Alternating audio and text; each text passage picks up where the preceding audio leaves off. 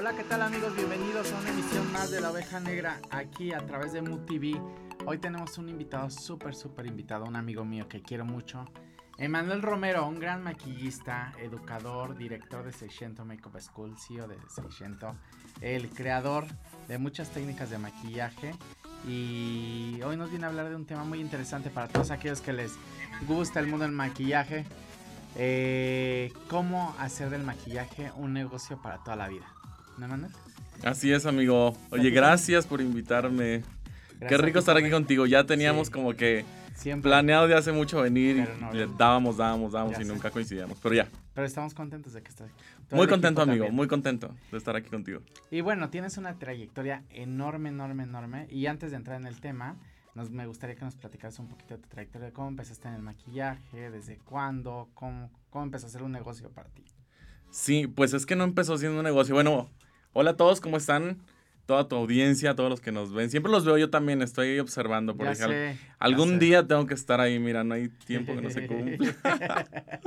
pues mira, te voy a contar rápido así la, la, historia para entrar en esa parte de negocio que es tan importante. Y yo creo, amigo, que esto se ha perdido un poquito porque comúnmente nos enfocamos mucho al a la actividad como maquillador, al, a, la, a la habilidad desarrollada, pero realmente no nos preocupamos al 100 por hacer el negocio del maquillaje. Claro. A veces dicen, ay, hay que, mm, un maquillador tiene que ser rentable, pero yo creo que la definición correcta es que un maquillador tiene que hacer un negocio rentable. Exacto. Ahorita vamos a hablar como de las, unos cuadrantes ahí de Kiyosaki que nos van a funcionar mucho para que nosotros entendamos mucho mejor el negocio como maquillador y dejemos esa parte tan informal y nos volvamos unos maquilladores más eh, formales y sobre todo desde el momento que tú te expresas, desde el momento que mandas una cotización. Son varios factores, pero ¿por qué yo empecé en este negocio? De hecho, yo estaba estudiando primero ingeniería en sistemas, me, pasé a ingeniería industrial, pero y trabajé en una empresa que era una empresa de mm, red estructurada. Entonces, lo que me dedicaba yo a hacer era precisamente su instalación de redes con todo un equipo, pero imagínate, literal instalación de redes sea, taladro y tornillo. Taladro y tornillo. Oye, y me corrieron un día. Entonces, esa vez fue muy duro para mí. Es como cuando te corta el primer novio o la primer novia, que sientes como que, ay, qué fea. Me acaban de cortar y esta vez me acaban de correr. Créeme que para todos los emprendedores yo creo que es difícil la primera vez que te corren y que decides no regresar más a trabajar. Exacto, sí. No, es como, ya no quiero eso, ya no quiero ese tipo de ambiente de estar como con ese con ese estrés de me van a correr, me van a dejar, quedar bien, todo eso. Pero siempre es, o sea, cuando pasa eso, siempre es para mejorar. Siempre hay algo, siempre viene algo mucho mejor y eh, lo peor es el miedo. Y en este negocio lo que tuve que aprender, una de las cosas es el miedo. Después de quebrar dos escuelas, ese es nuestro... Dos. Ay, dos, dije. No, dos, dos. Pero en dos escuelas donde perdí realmente todos mis ahorros. Invertí todo lo que tenía y esa parte, vamos, yo creo que son, fueron fracasos, pero yo siempre he dicho, el fracaso es parte del éxito. Y tome en cuenta que el éxito para mí es eh, aventar un huevo en el sartén y que la yema no se te rompa. Claro. No sé, las cosas yo creo que se miden en el orden de las cosas más simples, o el éxito se mide en el orden de las cosas más simples. Claro. Y creo que todos deberíamos aprender a festejar las cosas más pequeñas en la vida. Haga lo que hagas. Lo que pasa es que cuando empieces a emprender, cualquier celebración, por muy pequeña que sea, va a ayudar a que sea un estímulo. Así sea un cliente más en la escuela. Sí, claro. Entonces, celebrarlo a tu manera. Tú sabes cuando eres emprendedor como que estás esperando el logro mayor, pero siempre tener estas pequeñas celebraciones, por muy pequeñito que sea, ayudan a que tú siempre estés, como que sepas que sí avanzaste. Así es. Sí, es una satisfacción personal. La bronca es que ya nos desviamos un poquito del tema. Hay como muchos temas, pero la bronca que haciendo un paréntesis de todo esto pero como este, este mundo del maquillaje a veces suele ser tan inalcanzable para muchos maquilladores y lo mismo que yo le digo a todos nuestros alumnos. Y hablamos de un proyecto donde ya tenemos más de 500 alumnos. Entonces ha crecido la matrícula de una forma impresionante en estos casi cuatro años. Pero lo que les digo es, comúnmente el maquillador tenemos eh, una meta en la cabeza, pero es llegar a ser el mejor maquillador. La estrella. La estrella. Pero eso es lo malo. ¿Por qué tienes que llegar o pensar que tienes que llegar a ser una estrella? O, vemos al maquillador que tiene años trabajando en su proyecto, que tiene mucho renombre, que tiene una técnica de maquillaje muy buena.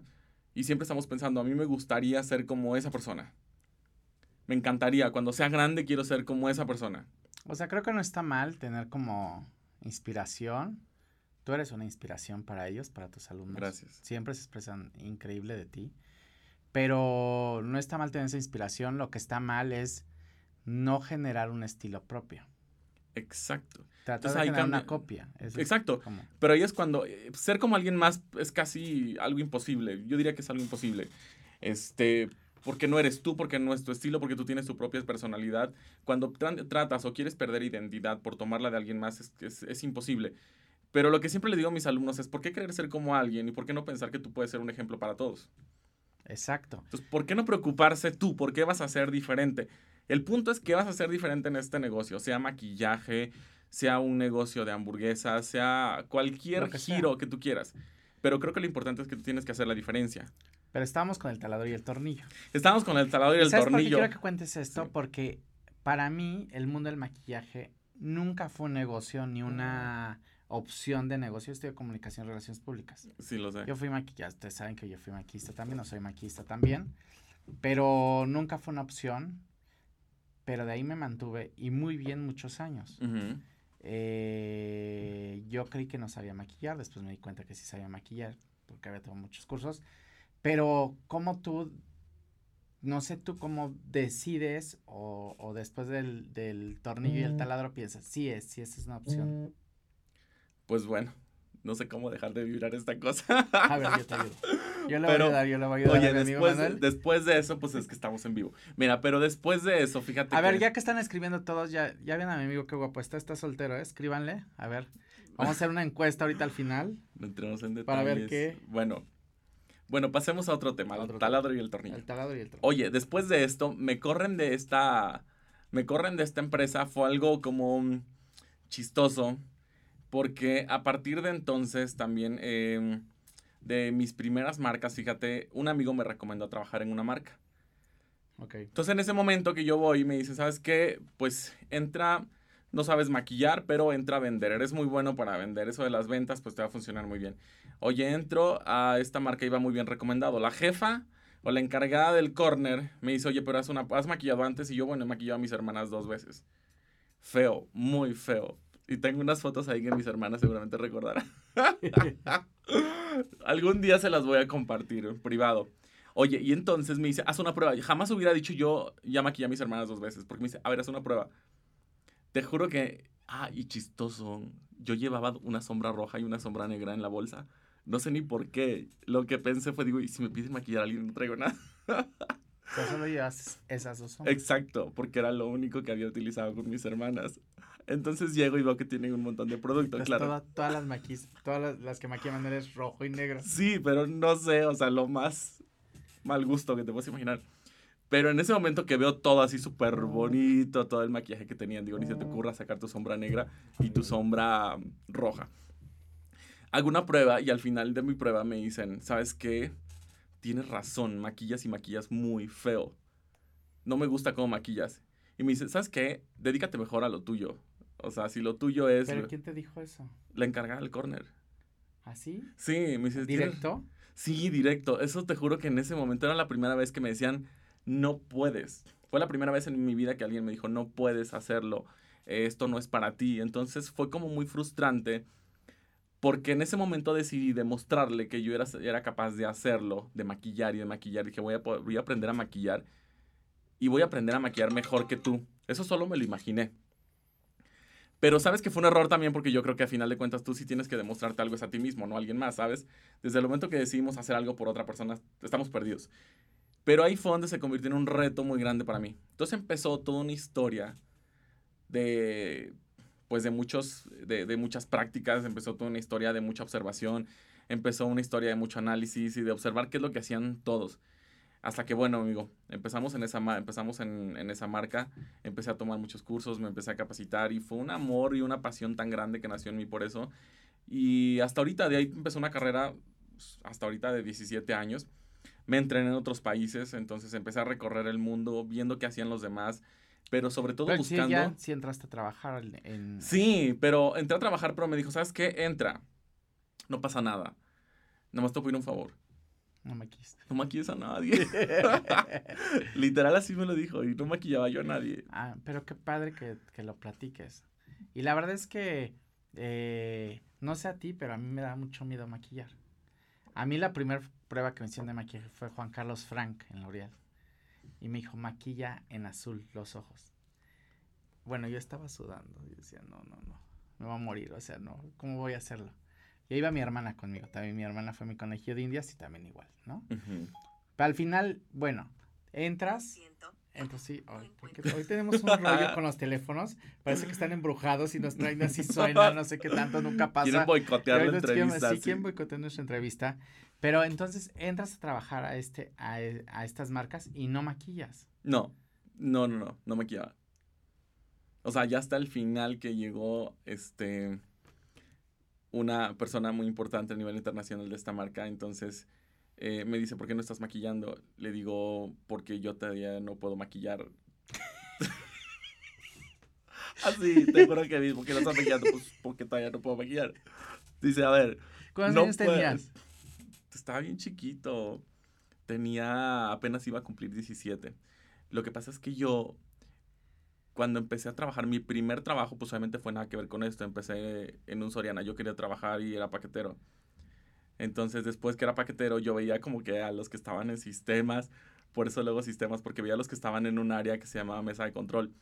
Y yo decía, ay, algún día yo tengo que estar ahí. Y volteé a ver a los cajeros dijo, bueno, mínimo cobrando.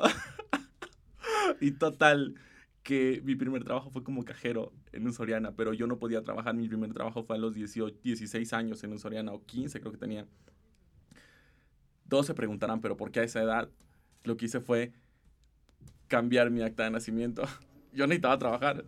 Entré a trabajar, imagínate, y en, en caja, entré en caja, duré como un año ahí. Me pasaron a mesa de control, que era mi, mi mi plan entrar a mesa de control, que era el área de sistemas. Que sepan que ustedes están enterando y yo también. No crean que porque mi amigo yo sabía esto. No, no, no. Y entré ahí y pues era un chavito ahí tratando con mis compañeros que tenían 35 años o 40, ¿sabes? Claro. Entonces ahí estuve en esta empresa, aprendí un montón, pero creo que eso es lo que te hace también que el empezar a relacionarte con personas que tienen otro criterio diferente y no un criterio de las personas que tienen tu misma edad. O sea, yo cuando podía estar jugando, no sé, con mis compañeros, fútbol, bueno, voleibol. Bueno, jugando. bueno, voleibol.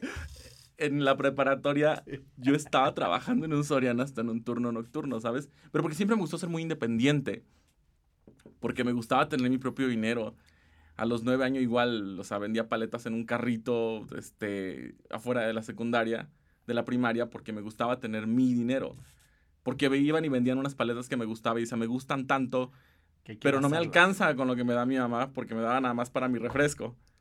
Un día salí y me dijeron, oye, ¿dónde, ¿dónde conseguiste este carrito? Ay, no, pues es que aquí a dos cuadras vas, te dan el carrito y te dan el 50% de lo que vendas. Y yo decía, muy bien. Entonces salí a vender y me decía, pues, vendí 10 paletas, pues me puedo comer 5. Iba con mi mamá, le convidaba mis paletas. no era por dinero, era por dragón. era por dragón. y me quedaba algo de dinero. Entonces siempre quise ser muy independiente. Hasta entonces, y te digo, así empezó una historia de, de mucho conocimiento y dije, mi abuela siempre me decía, si vas a hacer algo, tienes que ser el mejor y si no, no hagas nada. Y ha sido mi meta en la vida, y no por un tema de avaricia, sino por un tema de ambición. Creo que ser ambición no es, ser ambicioso no, es, malo, ¿sabes?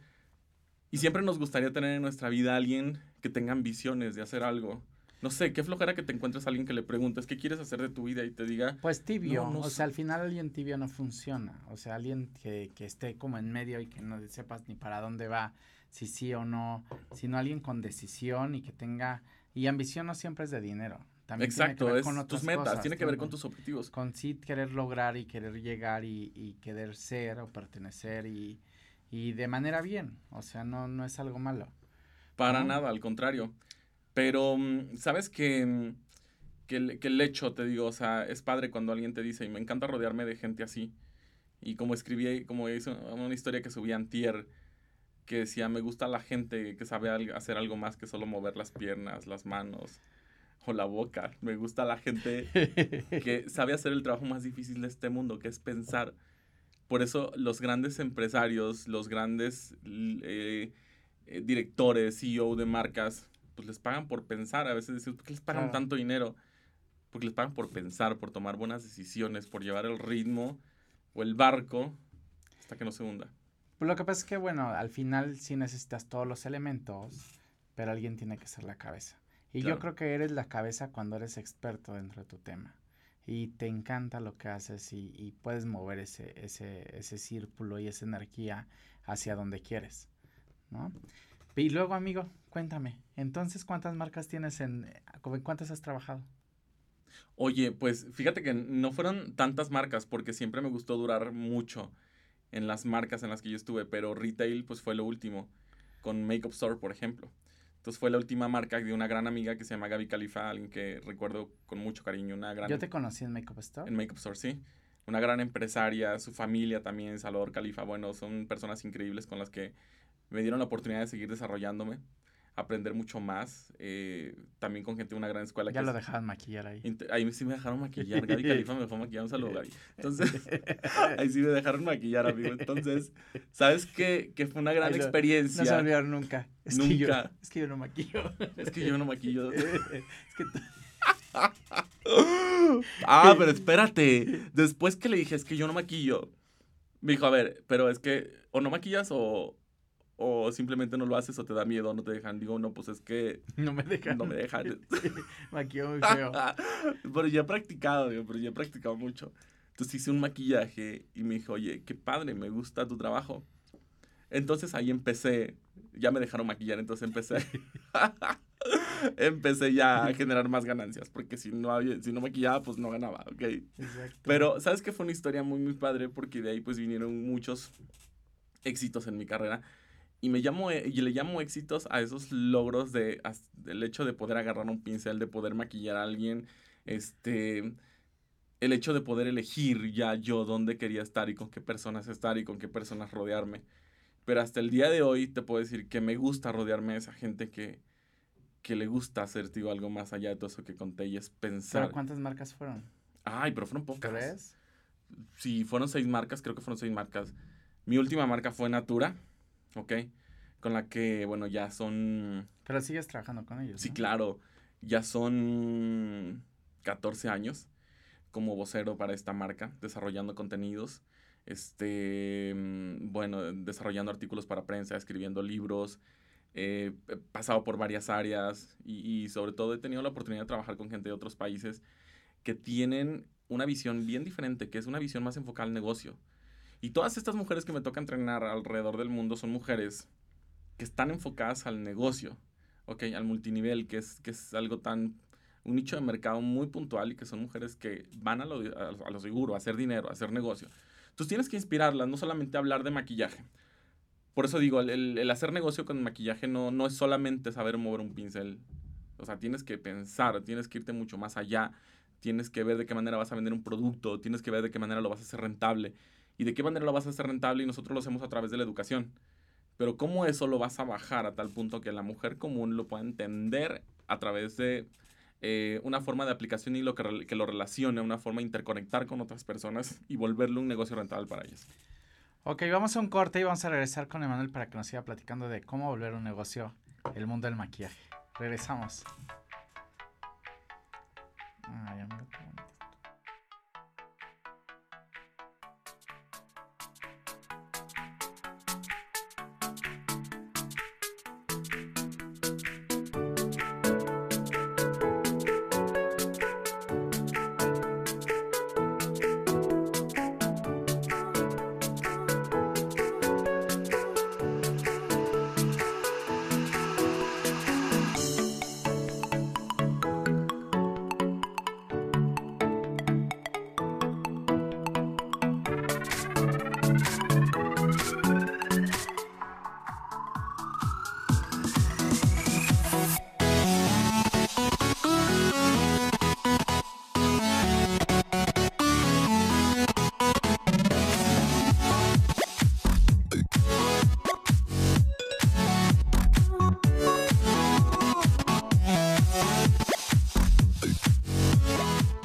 Ya estamos de regreso con Emanuel y cómo hacer del maquillaje un negocio.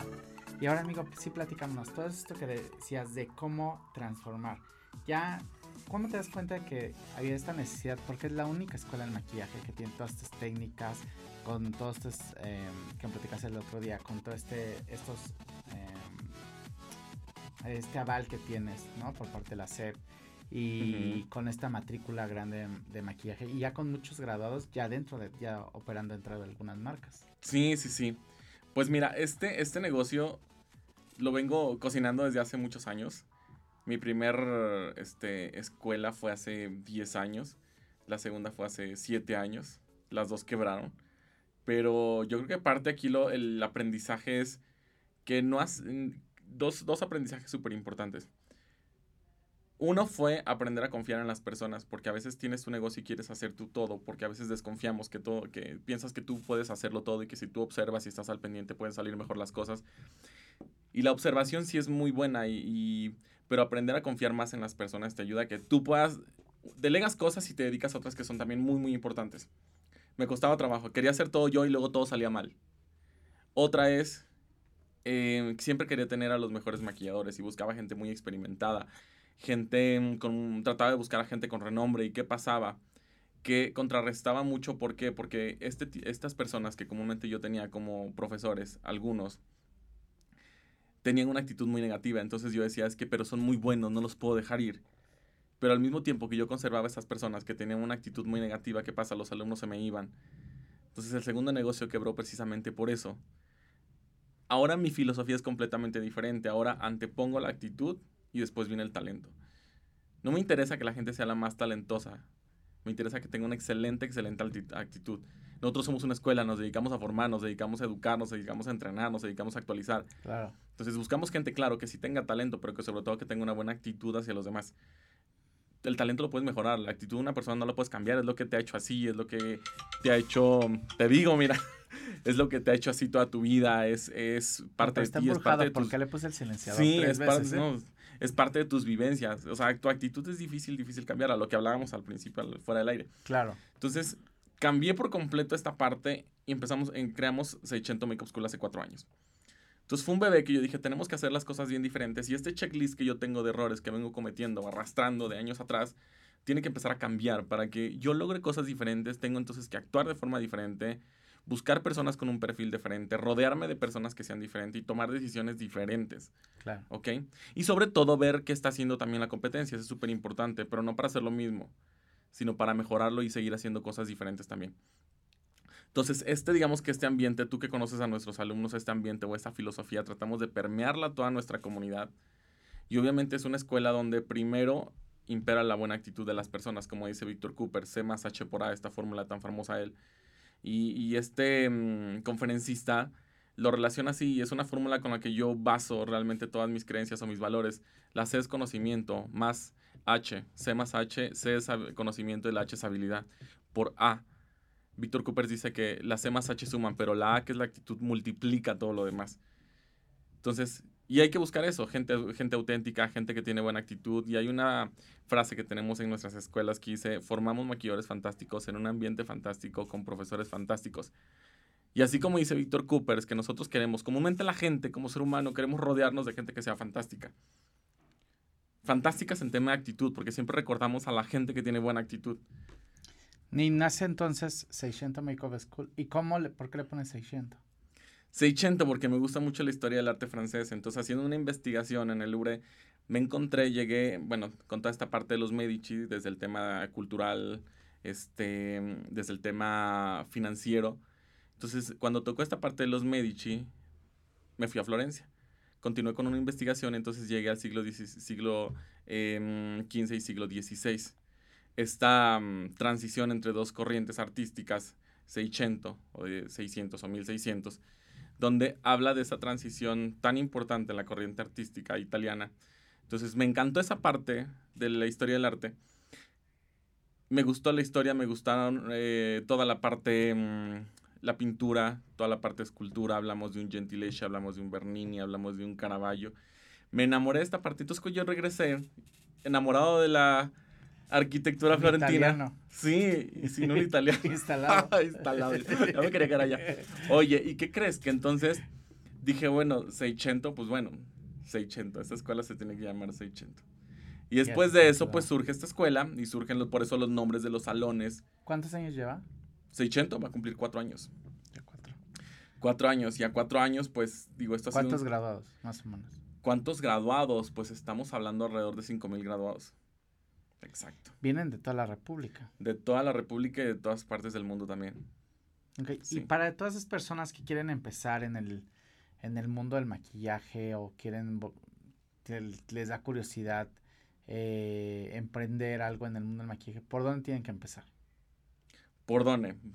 Bueno, mira, lo primero es, en qué, digamos que ahora sí que el cuadrante de los negocios de Robert Kiyosaki, tienes que pensar muy bien dónde tú te quieres ubicar. Lo que pasa es que para hacer negocio necesitas una mentalidad que vaya, que vaya mucho más allá de lo que puedes ver en la punta de tu nariz. No, y hablar de negocio no hablo de una... Aún así, ahí vamos a eso. Local. Ahí vamos a eso, fíjate. La ventaja de un maquillador, comúnmente empezamos todos siendo empleados de alguna empresa. Entonces, así como el cuadrante de Robert Kiyosaki que dice, una, una tú puedes ser empleado, Puedes ser autoempleado, puedes ser dueño de tu negocio, puedes ser un inversionista. Tienes cuatro cuadrantes. Tú decides dónde te quedas o bien los niveles de pensamiento de eh, Marco Antonio Regil. Entonces, ¿dónde tú te encuentras o qué tipo de mentalidad tienes? Primero tienes que definir, yo creo, en qué tipo de mentalidad tú te encuentras. Eh, tienes pensamiento de pobre, tienes un pensamiento de clase media, tienes un pensamiento de clase rica o clase alta. Entonces hay tres cuadrantes en los que tú te puedes ubicar primero, como dice Marco Antonio Regil. Entonces, si no han escuchado, escuchen esa parte que está muy interesante. Todo el mundo lo conocemos como un este, conductor. pero tiene unas ideas ahí este, muy padres acerca de los negocios. Que pueden sumar. Exacto, que te suman mucho. Entonces, a mí me gusta escuchar a, todas esas personas que tienen algo bueno que aportar y me quedo con lo que va muy alineado a mi filosofía. Pero puede ser de clase pobre, los de clase pobre, dice Marco Antonio Regil, que son aquellos que piensan que el gobierno tiene que mantenerlos, que tienes que encontrarte un marido para que te mantenga, y si tienes una mamá, pues la mantiene de paso allá también, ¿sabes? Entonces, si eres de clase media, el pensamiento, hablamos de nivel de conciencia. Claro. Y los de clase media son aquellos que quieren parecer siempre de clase alta, que siempre tienes que traer los mejores tenis, los mejores zapatos, la mejor bolsa, la mejor camisa, la mejor marca, el mejor carro, siempre traen el mejor celular pero todo lo deben, se la pasan comprando pasivos todo el resto de su vida. Y claro, le dicen al de clase alta algo muy, muy puntual, y ahorita vas a ver. Y el de tiene de pensamiento de clase alta es aquel que se la pasa todo el tiempo pensando en que va a invertir su dinero. Se la pasa pensando cómo va a convertir esos 100 pesos en 200 pesos. El de clase pobre, hablamos nivel de conciencia, recuerden, no hablamos de un nivel socioeconómico demográfico, no sino nivel de conciencia. Sí, porque hay clase alta que piensa como pobre y clase pobre que piensa como pobre. Definitivamente. no, no siempre es que depende de donde estés ubicado. No. O sea, mm, o sea tú, tú puedes estar, pero tu pensamiento debe estar ubicado en cómo generar y cómo crear más. Cómo crear más, exacto.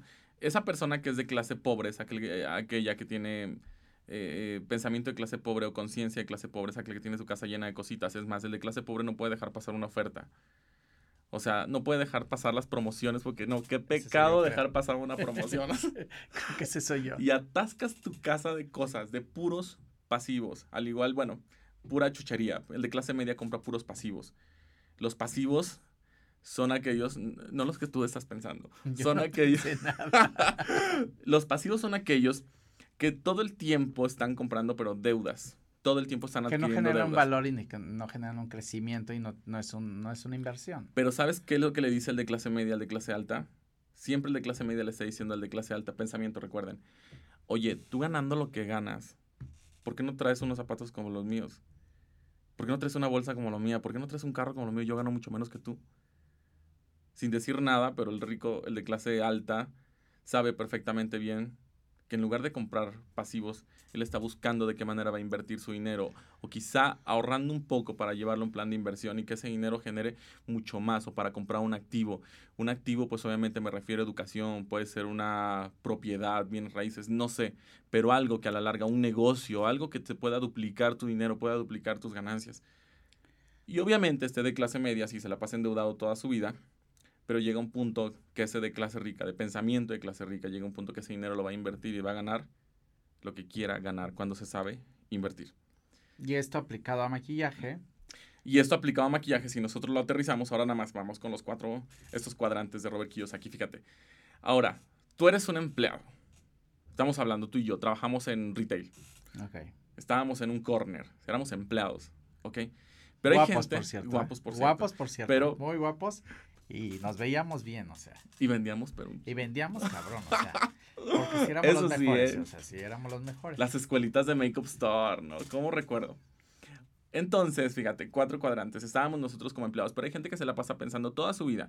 Hay gente como tú y yo que pensamos en su momento que estar en esa posición es tomar mucha, mucha experiencia. Y claro que la tomamos. era transitorio. Era transitorio. Nos relacionamos con muchas personas, conocimos formas de pensar, unas formas diferentes de ver el mundo, conocimos tendencias, nos relacionamos con personas de otras marcas, eh, con maquilladores internacionales. No sé, pero buscamos cuál fue la mejor manera de nosotros ir desarrollando nuestro talento estando en cierta posición. Bueno, también tiene que ver lo que decías, la actitud y el compromiso con el servicio, que, que mucha gente no lo tiene. Claro. Que, son empleados, pero aparte eres empleado y sientes que te están utilizando y que sientes que están abusando de ti todo el tiempo. Tú aceptaste ganar lo que, lo que te están ofreciendo. Tú aceptaste ese trabajo aceptaste ese horario, aceptaste las condiciones, ya estás ahí. Sí, no, imagínate y entonces, ah, hubo un, un, jefe que me dijo que un día pedí un aumento y, me, y le dije, me dijo, ¿por qué quieres un aumento? Le digo, porque llego temprano, cubro mis cuotas eh, y tengo un excelente ambiente laboral con la gente que está abajo de mí y con la gente que, que también son mis jefes. Eh, y todo, lo mejor que pueda suceder y llego y, doy el mil. Me dijo, como tú, hay 10 formados afuera. Que también necesitan el trabajo y que van a dar, y que van a dar ese mil. Pero entonces la gente, o bueno, estamos muy acostumbrados a quejarnos porque hacemos bien las cosas. Porque los demás no lo hacen. Entonces, la respuesta ideal es tal cual, lo necesito. Porque quiero mejorar mi estilo de vida, porque quiero pero no puedes poner como, como una, como una, una necesidad, una necesidad el, el o, enfrentar y decir, este es porque hago bien mi trabajo. Claro. Porque esa es tu responsabilidad. Es tu responsabilidad, o sea, hacer bien tu trabajo. Que hacer bien. Y qué, qué triste cuando estamos en un lugar donde no estamos a gusto, donde no es lo que tú quieres hacer. Entonces yo creo que, que, venimos a este mundo a hacer lo que más nos gusta hacer, a disfrutar lo que nos gusta, hacerlo con amor, hacerlo con pasión. Hagas lo que tú estés haciendo, ¿sabes? Y eso que te sirva como una experiencia. Si tú tomas el trabajo como una experiencia para crecer, oye, qué padre. Y eso es, pero muy, muy loable y se reconoce y, y lo estás tomando como una experiencia para llegar a un punto más arriba. Pero si eres de esos que estás pensando tener solamente un buen trabajo para mantenerte, que tenga una pensión o una jubilación, entonces eres un empleado, tienes una mentalidad simplemente de empleado. Lo único que estás haciendo es intercambiar tu tiempo por dinero, esperar una quincena todo el tiempo y estar pensando si eso te va, cada vez te va a ir alcanzando. Que no nadie, nadie, nadie está conforme con lo que gana. Yo no estoy diciendo que esté mal, simplemente que depende cuál es la actitud que tienes tú, eso es importante y sobre todo tu nivel de conciencia. Es porque no les gusta desarrollar su trabajo, pienso yo, porque cuando desarrollas lo que te gusta, ni siquiera tienes, eh, no hay esta necesidad de estar pensando cosas, o sea, estás haciendo lo que más te gusta y lo estás disfrutando y por consecuencia vas a crecer. Y ahí vamos al tema del negocio, porque fíjate, tú puedes ser, te encuentras ahí, eres un, eres, tienes, tienes una mentalidad de empleado y solo estás viviendo esperando una quincena. Pero hay personas que están trabajando porque quieren adquirir una experiencia. Cuando tú pasas a un segundo nivel, dejas de ser un empleado y te conviertes en un autoempleado. Nosotros fuimos empleados. Cuando salimos de ahí decidimos hacer nuestro trabajo por fuera y empezar a hacer nuestras citas y decir, ahora soy un maquillador que tiene trabajo, tiene agenda llena los fines de semana, te conviertes en un autoempleado. Ojo, de empleado pasas a ser un autoempleado. ¿Por qué? Porque ya sabes vender algo. Es importante. Cuando eres un autoempleado ya sabes vender algo o ya sabes venderte de alguna manera, pero no dejas de ser un autoempleado. No puedes decir que tienes, eres dueño de tu negocio porque no eres dueño ni siquiera de tu tiempo. Hablo como maquillador, pero pueden generarse diferentes contextos. Es como un dueño de una tienda de abarrotes que dices que es mi negocio, soy dueño de mi negocio. No, no eres dueño de tu negocio, no eres dueño ni de tu tiempo porque te la pasas ahí 8 o 10 horas atendiendo tu negocio. Cuando eres un maquillador y dices, tengo ya mi negocio, pasas de ser un autoempleado a ser un dueño de tu negocio. ¿Cuándo pasas de ser un autoempleado? Cuando realmente tú puedes disponer de tu tiempo, cuando puedes hacer equipos de trabajo, cuando armas tus equipos de trabajo y tu negocio no necesita de ti para estar generando. Si tu negocio necesita de ti todo el tiempo para que estés generando, ojo, si tú tienes tu negocio, según esto, pero tu negocio necesita de ti todo el tiempo, entonces no eres dueño de tu negocio. Eres un autoempleado, porque no eres dueño ni de tu tiempo. Cuando eres dueño de tu negocio como maquillador, oye, ya formaste a cinco maquilladores que tienes para poder también este, cubrir varios servicios para explotar, no me hables mal de mí. Oye, tienes cinco maquilladores, tienes cinco peinadores, armaste equipos de trabajo, ya tienes tu estudio para maquillar, pero tu negocio... No te, no te, el, el, el decir esto también eh, te implica, si a lo mejor un poco de libertad en tu tiempo, pero implica una responsabilidad mucho más grande. Porque ya tienes personas que... O sea, no es lo mismo que tú vayas solito y que maquilles y que jijaja y que a lo mejor, pero ya implica tener, vas adquiriendo esta libertad de tiempo, va, va, va incrementando también el nivel de responsabilidad que tienes. Claro, y llegas a una cierta estabilidad financiera también. Ok, eso te permite porque tú puedes empezar a generar ganancias sin estar ahí. Hay muchos maquilladores que, que todavía el negocio depende de ellos y maquilladores que tienen 50 años, 60 años, que dependen de su tiempo. Ellos si se van a Londres los y ves de repente que ya andan en Londres un mes, pues tienen que regresar en friega porque nadie está trabajando por ellos. Porque no son dueños de su negocio, porque son autoempleados, es diferente, ¿ok? Y comúnmente en ese, en ese ciclo nos las pasan, es porque nos la pasamos todo el tiempo perdiendo tanta energía, viendo qué están haciendo los demás, en lugar de que te pongas a trabajar por, por tus propios objetivos. Ahora, cuando te conviertes en dueño de tu negocio, tu negocio lo puedes dejar y sigue generando. Tú te puedes ir a París con tus no primer año, ¿eh? con, tus, primer año. con tus utilidades generadas. Oye, amigo, y tu negocio no deja de generar. Qué maravilla, ¿no? Ya, ya se vuelve un dinero no presencial y ese dinero no presencial empieza entonces, empiezas ya, es cuando dices, empiezas a cobrar por pensar.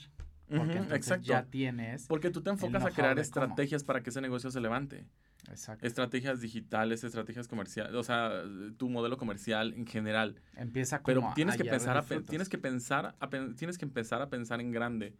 O sea, soñar no cuesta nada, pero tienes que soñar, tienes que planear y tienes que ejecutar tus ideas. Bueno, soñando y haciendo, soñando y haciendo. Sí, sí, sí, Pero si nomás nos las pasamos soñando, ¿qué voy a hacer? ¿A dónde voy a llegar? Y no te sientas a pensar. Por eso dicen que los mexicanos nos encanta pensar, nos encanta soñar. Son unos soñadores todos los mexicanos. Pero qué bonito.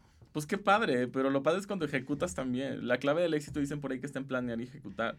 Pues sí, pero eh, una cosa sí es cierta que los mejores maquilladores eh, somos los mexicanos y a ti te consta. Claro. O sea, no existe y peinadores también. Sí, sí, sí. Todo el tema estético. México es una inspiración a nivel mundial. Y somos un semillero de y somos un semillero de artistas. Pero eso vamos a hablar después del corte. Vamos a un corte. Allá Don Güero, que nos mande un corte. No se olviden de seguirnos en redes sociales, Facebook, YouTube, Spotify, Twitter, Instagram. Que ya nos pueden escuchar en todos después de este programa. Y vamos a estar para que nos puedan volver a escuchar una y otra vez. Y puedan dormir con la voz de Manuel esta noche. Amigo, tus redes sociales antes de irnos al corte. Ok, eh, EMM Romero en Instagram. Arroba EMM Romero. 600, me conozco. 600 M. 600 MS, se escribe 600 MS. MS. Sí. Ok, regresamos. Sí.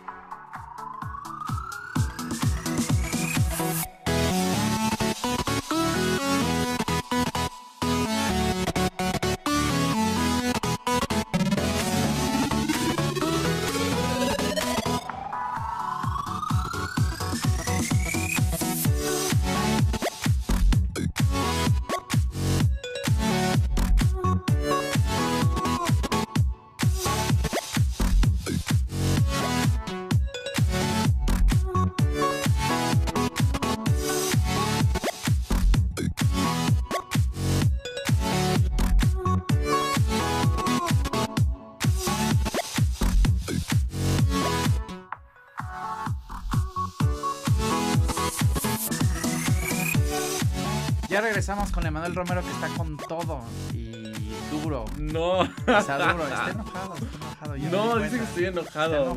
no, no, no, nunca. Qué bonita sonrisa. A ver cuántas solicitudes llevamos. Vamos a saludar en nuestras redes sociales. A ver cuántos pretendientes por aquí ya tenemos. Frine, qué gusto que nos estés viendo. Chio Blas también nos está viendo. Juan Murguía, saludos. Emanuel Roberto Yáñez está viendo el video, nos manda saludos. Rosalinda Sarte de Benefit nos está viendo también, te mando saludos. Ay, saludos. Eh, Lina Lozano nos está viendo, saludos. Eduardo también nos está viendo desde Ixtapan de la Sala, Estado de México, saludos. Eh, María Méndez, qué grosero entrevistador que está a su teléfono sin ponerle atención. No, es que hoy nos jugaron los teléfonos uno. Ándale, ves. Una, una, un rollo chueco. y no era mi teléfono, el de Manuel. Sí, es un grosero, es un Era el de Manuel me que le dije. y se la pasa en su teléfono. No, no, le dije, yo lo arreglo. de respeto, me voy de aquí ya. Y cuando ve el teléfono es porque estoy viendo los mensajes que este llegan. Es los mensajes que llegan. Aleja Moreno, guapo como siempre mi Manuel. Frine, padrísimo programa. Me lo está viendo. Raquel Dorantes Bello, mi director. Miri Sánchez, Emanuel Romero, el mejor. Ivonne Zamora, saludos Emanuel. Cari Evan, saludos. Matías, Bianca, saludos. Adriana Naya, eres el mejor. Emanuel Romero, mucho éxito. Marisa, eh, Marisa Zúñiga, un abrazo. Grace Guzmán López, te quiero, nos está viendo. Yolanda Castillos, saludos, Emanuel. Muchos fans, amigo. Hay muchos fans, amigo, sí. Muchos fans que te están viendo. Sí, sí, sí. Entonces ya me regañaron, pero aquí qué lo veo. Bueno, qué bueno que la llaman la yo veo aquí, Qué grosería, qué falta de respeto. Ya sé, qué grosería. Y es la primera vez que me invité a este programa. Ya no pues que está enojado. Está enojado. Vean qué bonito Por eso mejor estoy viendo mi Y está así, es como que está así, medio enojado y así como... No, no, no. Pues fíjate, es que está bien interesante el tema. Está súper interesante. Mira, y tú me decías, por pasos, ¿qué tengo que hacer? Bueno, pero es que es importante. O sea, tú tienes primero que, que ubicarte dónde estás. O sea, aquí a la hora es importante. Ajustar ¿Dónde estás? no, claro, o sea, es normal. Y, y, con esto no quiero que se, que se entienda mal, porque me estaba diciendo aquí Eddie hace un rato fuera del aire y lo voy a quemar. Dices que ser empleado no es mal. No, no, no. Yo no estoy diciendo que ser empleado sea malo. Al contrario pero que lo tomes como lo que es un trampolín para ser mejor, para tomar mucha experiencia y sobre todo llegar a tu punto. No, no me refiero a que sea mayor. A tus objetivos. vamos a discutir ahorita. Sí, no, este que, es malo, ve. No, ya no, no, no, es malo. Deja estarles calentando la cabeza a estos, porque te voy a dar. Este, no, no es malo, no es malo trabajar para alguien. Y no es malo quedarse en esa comodidad de, de trabajar en una empresa, porque sí es muy cómodo trabajar en una empresa y tener la seguridad. Pero, eh, pero también tienes que proponer y crecer. Al final, el trabajar en una empresa es una mini empresa que tienes dentro de una empresa. El poder generar y crecer, o sea, el ser empresario a veces no nada más es salirte y trabajar por fuera, sino también dentro de una empresa puedes desarrollar, desarrollar equipos, hacer crecer la empresa. ¿Por qué? Porque tienes muchos beneficios cuando ya estás en una empresa. Y más cuando son empresas a lo mejor en desarrollo que te dan este, eh, que te permiten estos crecimientos. Claro, lo que pasa es que, mira, amigo, eso es lo padre. Por ejemplo, de, de todo nuestro equipo de trabajo de profesores, que tenemos más de 30 profesores, o sea, ellos están prestando un servicio para nosotros, pero es eh, gente que nosotros siempre estamos motivando, que siempre estamos reconociendo a mi equipo de trabajo, que hacen un trabajo maravilloso, pero siempre yo estoy saben que todos tenemos que crecer y aprendan y llévense lo mejor de esta empresa. Y el día que se vayan de esta empresa es porque realmente encontraron algo mucho mejor. Y me va a mucho gusto y me va a dar mucha emoción. Por eso nosotros tratamos de siempre ofrecer oportunidades y sobre todo que nuestra gente crezca, que no se quede donde está. ¿Será que los quiera correr?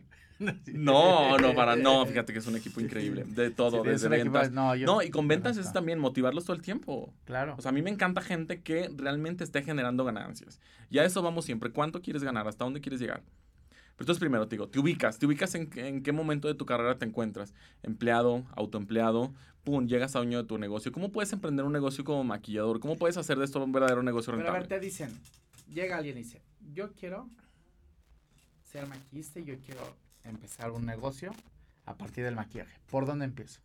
Primero, eh, algo que tú mencionabas hace rato. Investigando, conociéndote, eh, curioseando,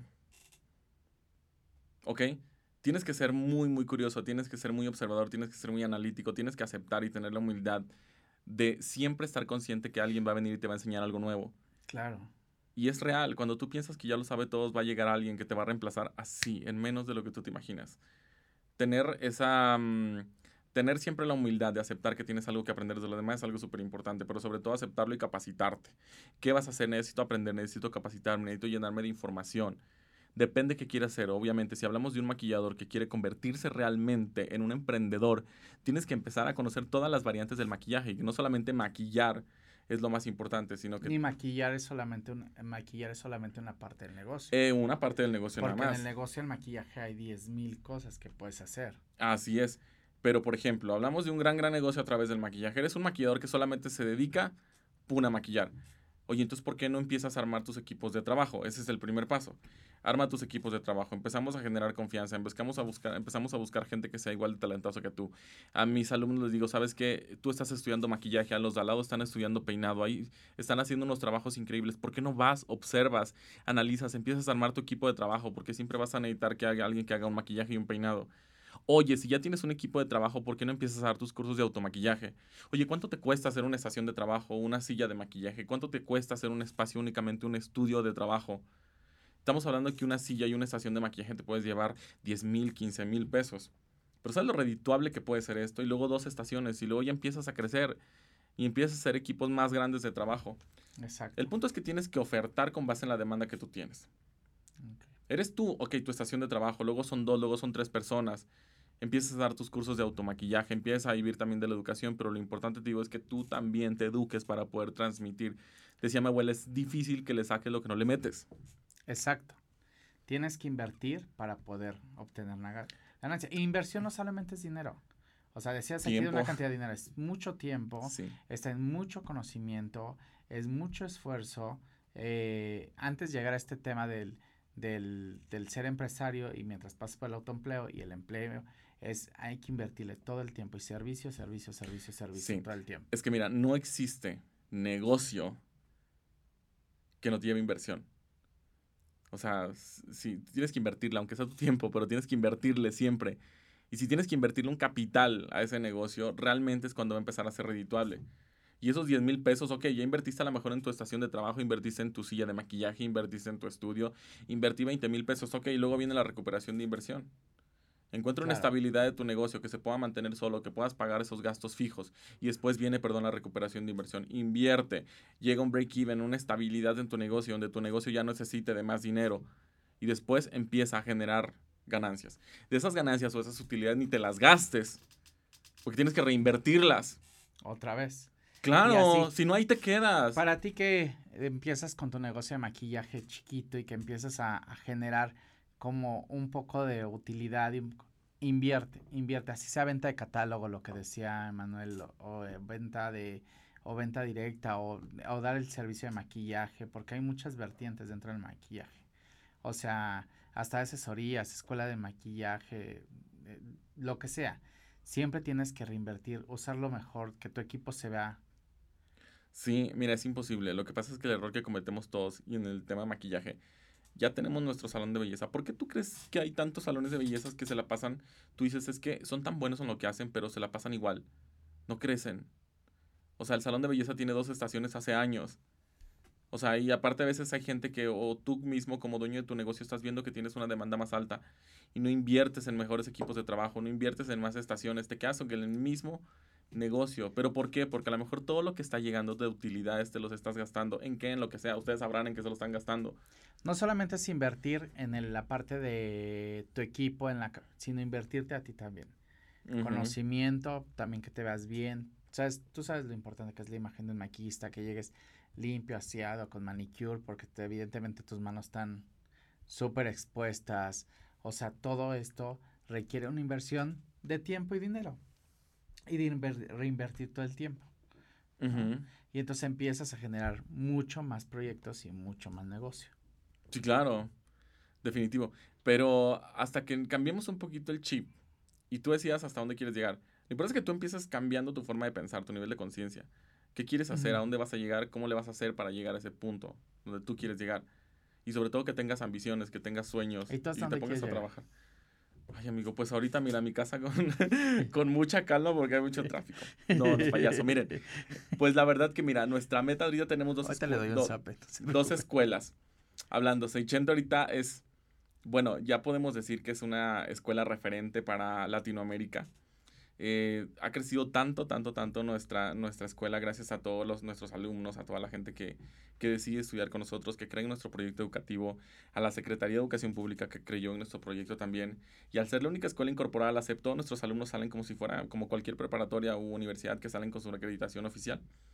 Pero esto nos lleva obviamente a un nivel de responsabilidad mucho más grande y lo que queremos hacer realmente en este negocio, así como lo hicimos ahorita en satélite, que ya hablamos que Reforma es la primera escuela la más grande y la más equipada del país. Ahora es satélite.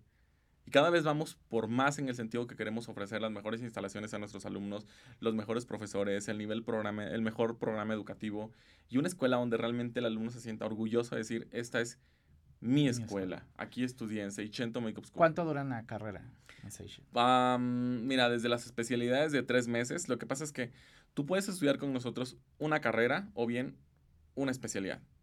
La carrera la estudias, perdón, no o bien una especialidad. Tienes que estudiar la carrera, perdón, y después estudias tu especialidad. Exacto. No puedes estudiar una especialidad sin no haber terminado tu carrera. Lo importante es que aquí no importa qué escuela, de qué escuela vengas, si terminaste tu carrera, puedes, puedes estudiar una especialidad. Si dejaste tu carrera trunca de maquillaje, también nosotros, con nosotros podemos revalidar algunas materias. Okay. Entonces continúas a la mitad o no sé, depende en qué módulo te hayas quedado, haces un examen de colocación y continúas tus estudios ahí con nosotros. Ok. Entonces, pero, ¿y cuánto dura la carrera? Dura, ay, la pregunta, ¿verdad? Mira, puede ser tres meses, seis meses, nueve meses o un año. Depende de lo intensivo que lo tomas. Depende de las materias que quieras tomar los módulos. Ok. No, es, estos son, digamos que carreras para los que... En tu página de internet entran desde los cero. Sí, exacto, pero es para los que empiezan desde cero a estudiar. Entonces tiene una continuidad de tal manera que toda persona que entre, aunque no conozca nada del maquillaje, pueda entender cada uno de los temas. O sea, materias como ojos, eh, rostro, labios, cejas, no sé. Cada una de las partes del rostro tiene su estudio. Entonces lo vas entendiendo, vas todo como armando tu rompecabezas. Ya hasta que haces un, no sé, un ensamble de todo lo que aprendiste. Y es donde empiezas a hacer diferentes tipos de maquillaje. Lo más es un año. Sí. Y de ahí las especialidades. De ahí las especialidades. que esos sí son intensivos. Eh, prostéticos de silicón, que es ya más avanzado para cine, efectos especiales, pero esos prostéticos de silicón. Ya la espuma quedó atrás, entonces lo más actual es el silicón. Em, novias, teatro, alta definición, o sea, hay N cantidad de materias y que luego se pueden volver especialidades. Depende, porque a lo mejor durante tu carrera estudiaste el módulo avanzado de efectos especiales, pero dices, esto me encantó. Bueno, entonces te metes a una especialidad que ya es prostéticos de silicón. Y ya vas avanzando. Claro, pero vas sobre la misma línea, sobre algo que te gustó, sobre algo que ya experimentaste. Es como estudiaste la carrera de medicina. O sea, en general estudiaste la medicina, pero resulta que te encantó este mm, no sé, la cardiología, este, neumólogo, no sé. Pero algo No nos vamos a meter en eso porque no son médicos, pero bueno. No, pero estudias ya tu especialidad. Sí, tu especialidad. Exacto. Para que vean cuánta oportunidad de negocio hay ahí. Pero bueno, muchas gracias, amigo, por haber venido. Te quiero mucho. Yo también. Quiero que vuelvas a venir. Espero que no te hagas del rogar mucho. No. Quiero que sepan que todo, lo, todo el maquillaje que ven aquí en Mood TV vienen los alumnos de Manuel aquí a apoyarnos y ayudarnos siempre, que estoy muy agradecido que nos mandes a tus estudiantes y que puedan, puedan practicar aquí, pero más bien ayudarnos, porque gracias a ellos podemos salir así. pero sabes que, así como tu amigo, así como tú, ya para cerrar, un comercial para todos. Pero yo creo que así como tú, varias marcas y empresas deberían creer en los nuevos talentos. Yo creo que todas las marcas se enfocan mucho a los talentos que ya están consolidados. Pero hay tanto talento nuevo que tiene tanto que dar, tanto que experimentar y sobre todo tanto que demostrar que valdría mucho la pena que las marcas voltearan un poquito y apoyáramos a los nuevos talentos y diéramos esas oportunidades de crecimiento, así como los dan ustedes, de vivir experiencias diferentes, que se vayan desarrollando, que pierdan el medio, pero sobre todo lo que nos gusta es que se desarrollen en ambientes donde hay gente que va muy alineada a nuestra filosofía y nuestros valores. No, y que ya aparte se pueden integrar en un ambiente profesional donde ya están activos. Claro. No, pues bienvenido aquí, ya sabes, y empresas ahí que se quieran sumar, felices. Sí. Ah, pues muchas gracias. Y esto es La Oveja Negra, síganos en nuestras redes sociales, MUTV, Eddie Jaimes, Emanuel Romero, y sí. Makeup School, y MM también. síganos a todos. Gracias, nos vemos el próximo martes. Bye.